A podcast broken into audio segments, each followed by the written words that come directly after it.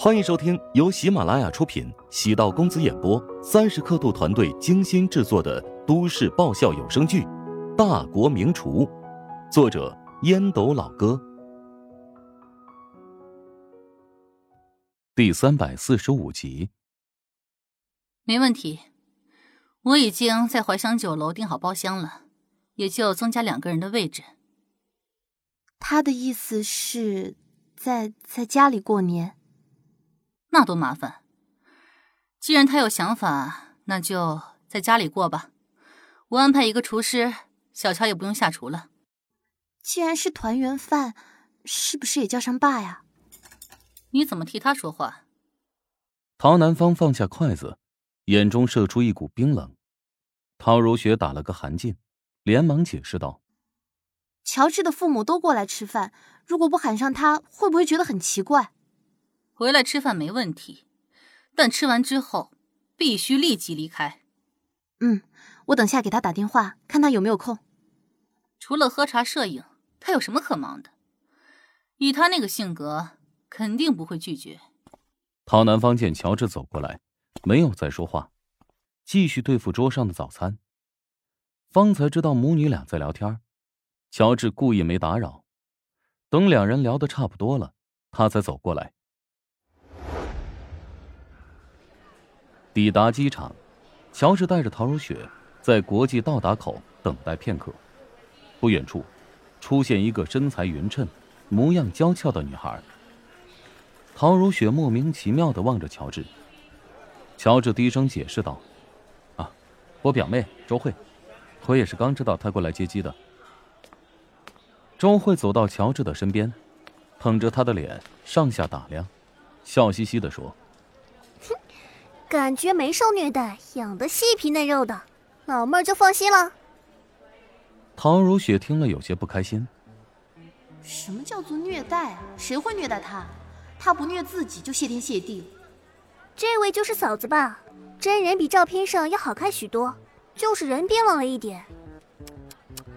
抱在怀里肯定透心凉吧？果然是你的亲戚，嘴巴有够毒的。什么叫做我嘴巴有毒？别以为仗着自己长得还行，有几个钱就可以为所欲为。我就不服你，我也不需要你服我。乔治顿时觉得头皮发麻，知道周慧来接父母，就意识到事情不太妙。周慧跟乔治的关系很好，因为很好。才会对陶如雪心怀不满。父亲乔元斌是高中老师，周慧比乔治小三岁。他读高一时，乔治正好上大学，便居住在乔家。在乔治的父母眼中，周慧跟亲女儿没什么区别。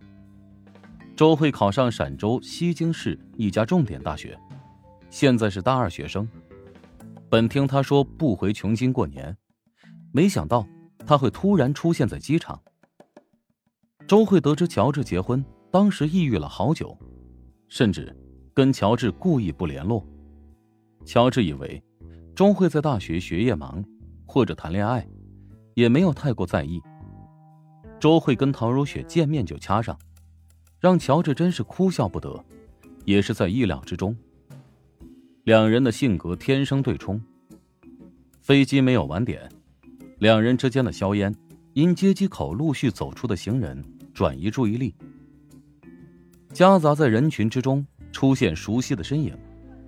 乔元斌坐在轮椅上，柯青在后面推着轮椅。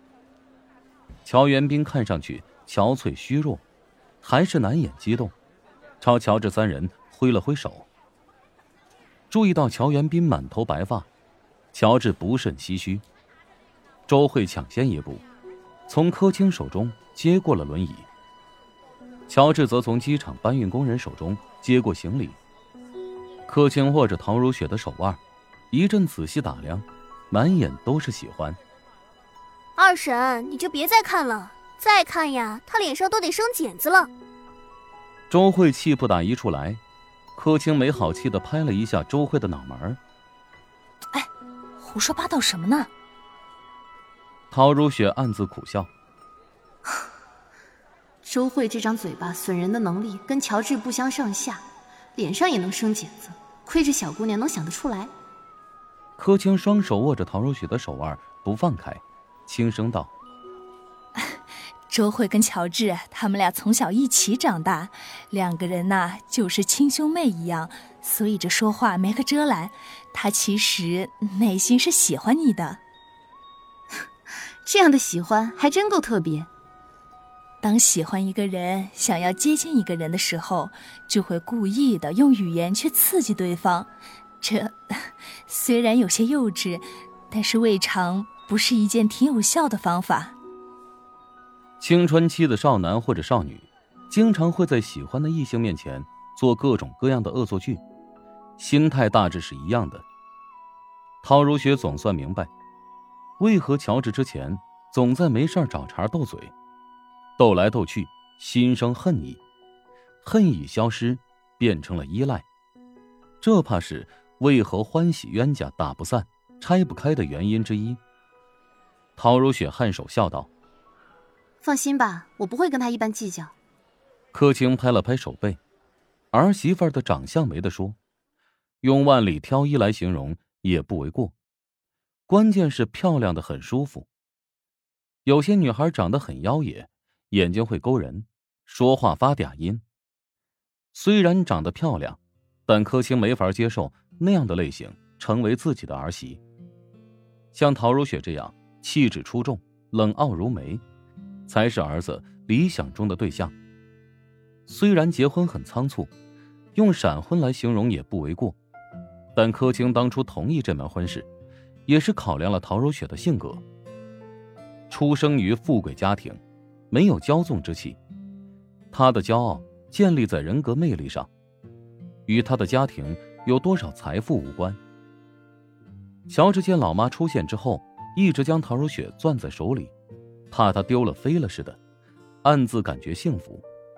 他知道，老妈对陶如雪这么重视，有两种可能：第一，是发自肺腑、真心喜欢；第二种，是在给自己增加分数。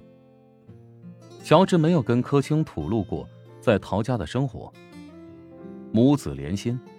柯青知道，乔治寄居人下，总会遇到各种各样的困难，所以他在努力的拉近自己和唐如雪的关系，在特殊时候，成为新婚小夫妻缓解矛盾的桥梁。唐如雪没想到，柯青的情商这么高，比起直男癌晚期患者要好多了。都说世界上最复杂的关系，莫过于婆媳矛盾。陶如雪在见到柯青之前，一直忐忑不安，经常通电话，在电话里聊得挺不错的。见面之后，怕会和电话时的交流产生差距。现实让陶如雪感觉如释重负，柯青对她没有丝毫陌生感，甚至能从柯青的眼中看出一种前所未有的情感。来到停车场，见乔治开了一辆路虎。周慧有些惊讶，笑道：“可以啊，哥，竟然开豪车了。”“啊，是别人借给我开的。”乔治倒也没有隐瞒，陶如雪连忙补充道：“是我妈奖励给他的，他帮助集团做了一件很关键的事，价值远比一辆车要更重要。几十万的车抵得上他们两人加起来小半的积蓄了。”乔元斌和柯青对视一眼。彼此明白心意，他们这是找了个豪门儿媳呀。乔治小心翼翼的开车，从机场高速下来，直接前往东城区第二中学的教职工宿舍楼。抵达小区楼下，遇见了熟人，见到乔元斌都很惊讶。哎呀，老乔，你回来了呀！说话的是一名五十多岁的中年妇女。柯青微笑着解释道。是啊，回来过年。哦，对了，这是我儿媳妇儿，来，陶如雪。哎呀，这姑娘长得真水灵。中年妇女朝陶如雪宛如雷达般扫了扫。老乔家还真是否极泰来了呀。等乔元斌和柯青上了楼，中年妇女走到楼下小卖部，开始宣传乔元斌回家的消息。老乔从米国回来了，坐在轮椅上不能行走，是乔治背上去的。哟，不是说这老乔早就已经死了吗？有好几个版本，不也有说被贵人相救，直接送到国外最好的医院找专家医治了吗？哎，老乔的气色怎么样？